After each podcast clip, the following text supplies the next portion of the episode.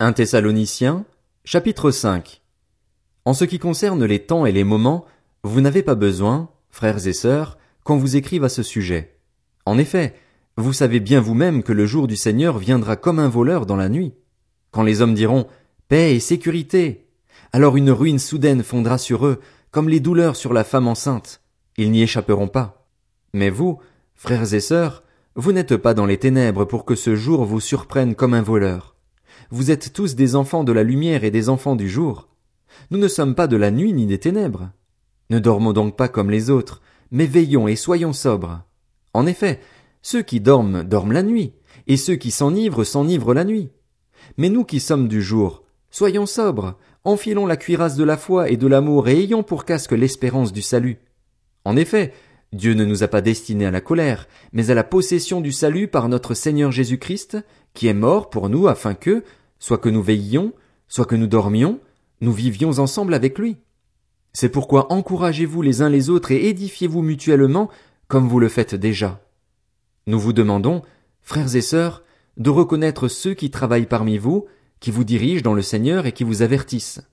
Ayez beaucoup d'estime et d'amour pour eux à cause de leur travail. Soyez en paix entre vous. Nous vous y invitons, frères et sœurs.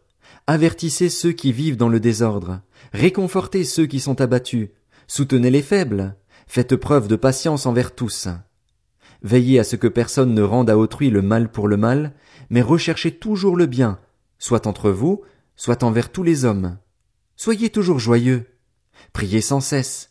Exprimez votre reconnaissance en toutes circonstances, car c'est la volonté de Dieu pour vous en Jésus Christ. N'éteignez pas l'esprit. Ne méprisez pas les prophéties, mais examinez tout et retenez ce qui est bon.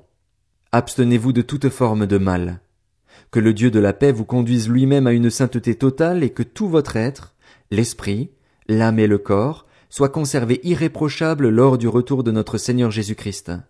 Celui qui vous appelle est fidèle, c'est aussi lui qui le fera. Frères et sœurs, priez pour nous. Saluez tous les frères et sœurs par un saint baiser.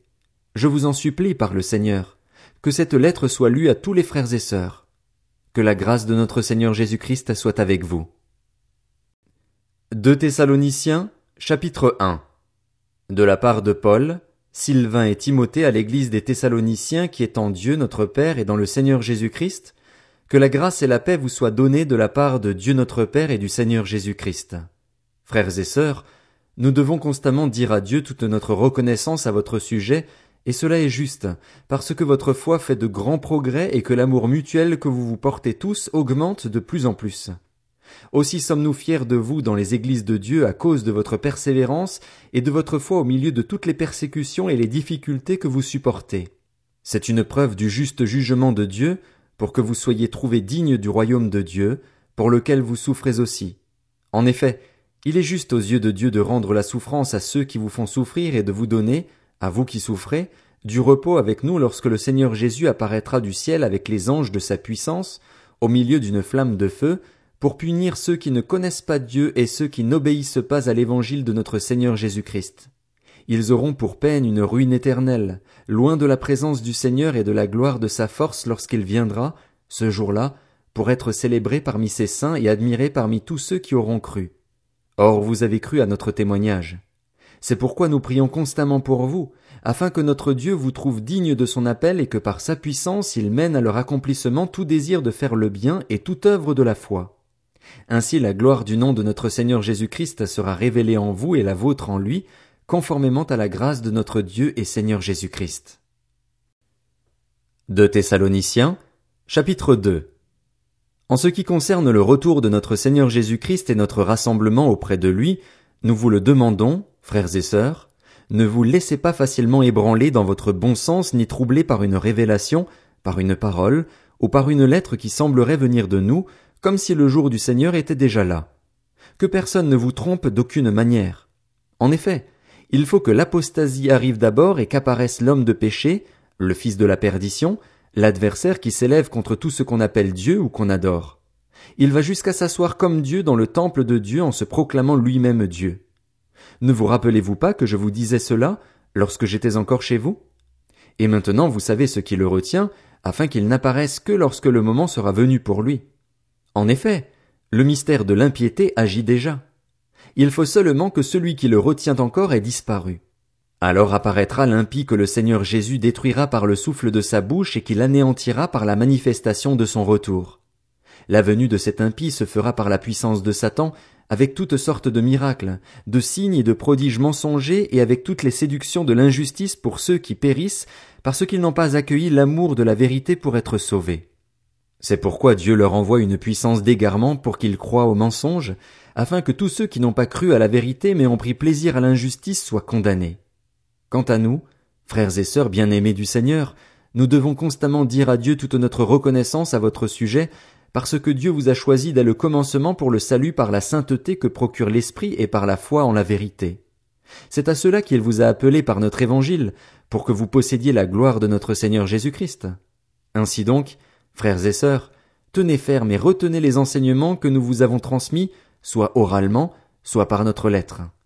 Que notre Seigneur Jésus-Christ lui-même et Dieu notre Père, qui nous a aimés et qui nous a donné par sa grâce une consolation éternelle et une bonne espérance, encourage votre cœur et vous affermisse dans toute bonne œuvre et dans toute bonne parole. De Thessaloniciens, chapitre 3. Maintenant donc, frères et sœurs, priez pour nous afin que la parole du Seigneur se propage et soit honorée comme elle l'est chez vous, et que nous soyons délivrés des hommes méchants et pervers, car tous n'ont pas la foi. Le Seigneur est fidèle, il vous affermira et vous protégera du mal. Nous avons confiance dans le Seigneur à votre sujet, car vous faites et vous ferez ce que nous vous recommandons. Que le Seigneur dirige votre cœur vers l'amour de Dieu et vers la patience de Christ.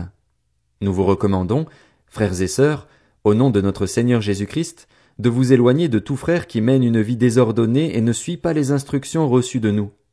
Vous savez vous-même comment il faut nous imiter, car nous ne nous sommes pas livrés au désordre parmi vous et nous n'avons mangé gratuitement le pain de personne. Au contraire, nuit et jour, dans la fatigue et dans la peine, nous avons travaillé pour n'être à la charge d'aucun de vous. Non que nous n'en ayons pas le droit, mais nous avons voulu vous donner en nous-mêmes un modèle à imiter. En effet, lorsque nous étions chez vous, nous vous recommandions ceci, si quelqu'un ne veut pas travailler, qu'il ne mange pas non plus. Nous apprenons cependant que quelques-uns parmi vous mènent une vie désordonnée. Ils ne travaillent pas, mais se mêlent des affaires des autres. Nous invitons ces gens-là, et nous les encourageons par notre Seigneur Jésus-Christ, à travailler paisiblement pour manger leur propre pain. Quant à vous, frères et sœurs, ne négligez pas de faire le bien. Si quelqu'un n'obéit pas à ce que nous disons par cette lettre, notez-le et n'ayez pas de relation avec lui, afin qu'il en éprouve de la honte. Ne le considérez pas comme un ennemi, mais avertissez-le comme un frère. Que le Seigneur de la paix vous donne lui-même la paix en tout temps et de toute manière. Que le Seigneur soit avec vous tous. Moi, Paul, je vous salue de ma propre main. C'est là ma signature dans toutes mes lettres, c'est ainsi que j'écris. Que la grâce de notre Seigneur Jésus-Christ soit avec vous tous.